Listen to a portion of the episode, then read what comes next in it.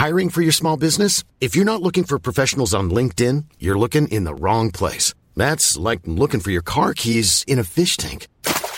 LinkedIn helps you hire professionals you can't find anywhere else, even those who aren't actively searching for a new job but might be open to the perfect role. In a given month, over 70% of LinkedIn users don't even visit other leading job sites. So start looking in the right place. With LinkedIn, you can hire professionals like a professional. Post your free job on linkedin.com slash people today.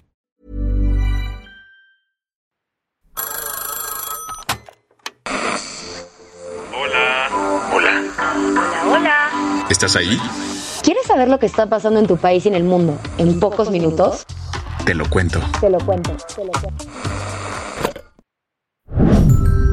Hoy es martes 13 de diciembre de 2022 y estas son las principales noticias del día.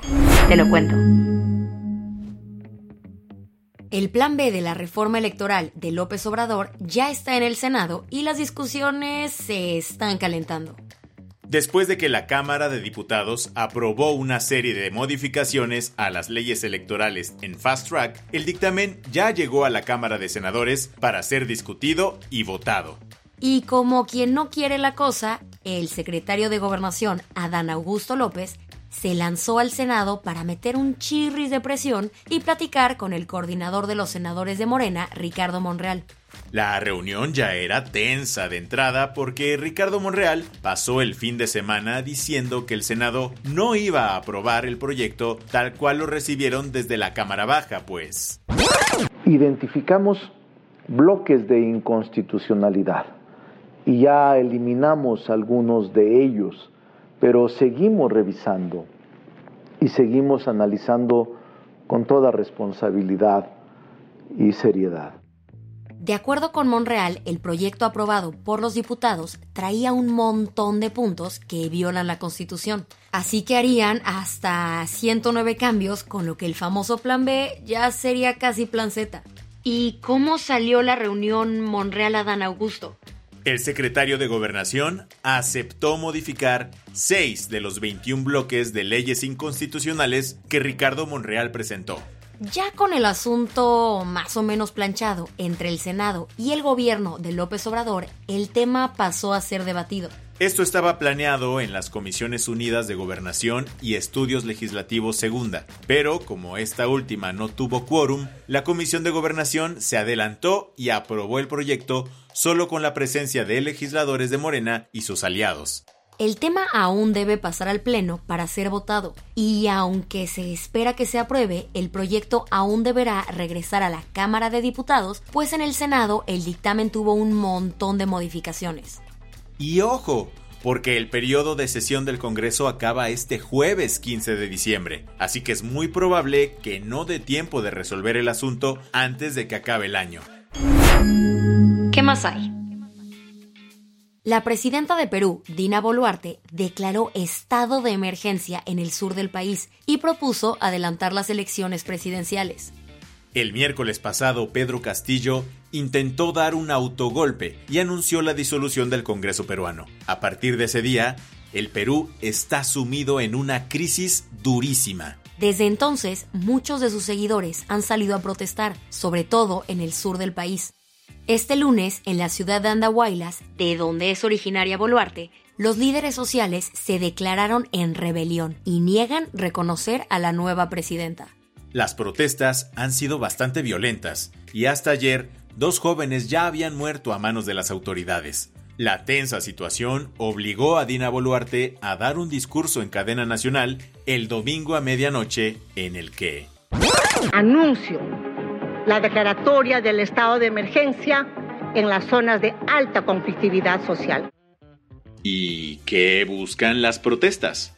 Los seguidores de Pedro Castillo tomaron las calles y algunos aeropuertos para exigir la liberación del expresidente y la convocatoria de elecciones de manera inmediata.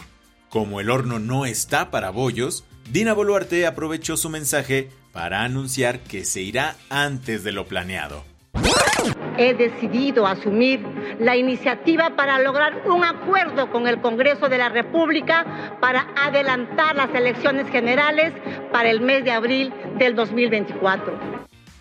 Y es que, aunque Dina Boluarte había mostrado intenciones de quedarse en el cargo hasta 2026, cuando concluye el mandato, la presión ejercida por los ciudadanos la obligó a adelantar las próximas elecciones.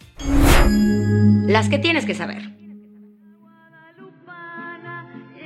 Ayer fue Día de la Virgen de Guadalupe y millones de personas realizaron la peregrinación hacia la basílica, pues no habían podido ir a celebrar a la Virgen desde el inicio de la pandemia. Y vaya que hubo gente que asistió a cantar las mañanitas, porque el gobierno de la Ciudad de México reportó que desde el 8 de diciembre la Basílica de Guadalupe ha recibido a 11 millones de peregrinos. Martí Batres, el secretario de gobierno capitalino, explicó que a lo largo de la semana se brindó atención a aprox 250 mil personas, ya sea con comida, hidratación o servicios médicos. Autoridades en Irán ejecutaron públicamente a Majid Reza Rahnavard, un hombre de 23 años.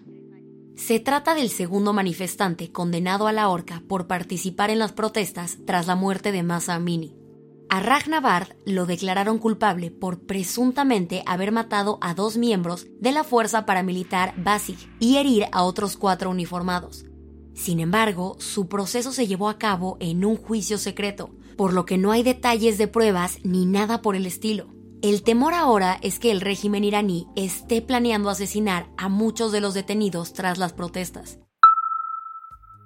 Después de un año de pausa, la ceremonia de los Globos de Oro está de regreso.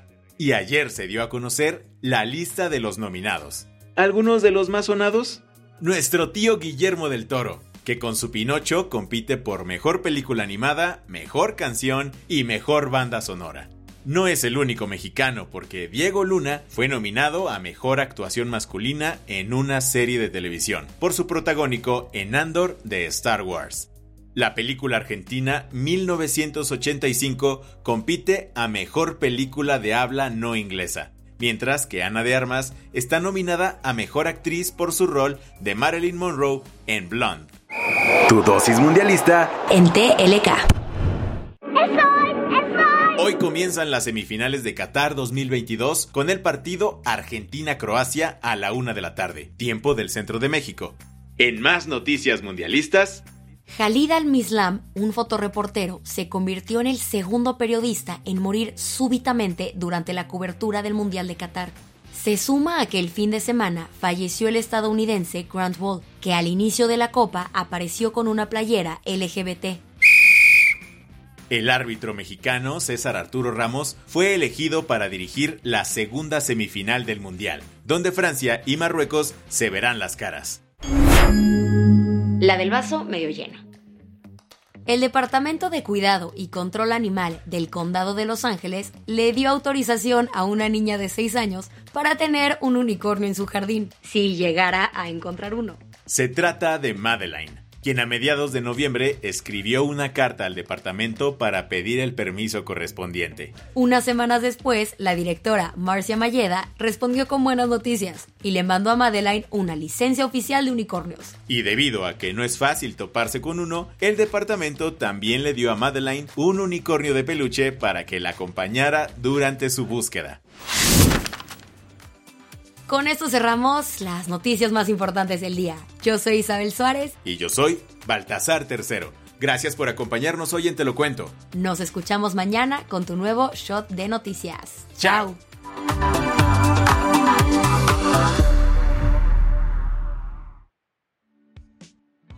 Este noticiero es una colaboración entre Te lo cuento y Dudas Media. El guion de este episodio estuvo a cargo de Aisha Al-Yanabi y Ana Ceseña. La dirección de contenido es de Sebastián Ermenguer. Francis Peña es la directora creativa y el diseño de sonido está a cargo de Alfredo Cruz. Si quieres estar al día, nos encuentras como arroba te lo cuento en Instagram, TikTok, Snapchat y Twitter.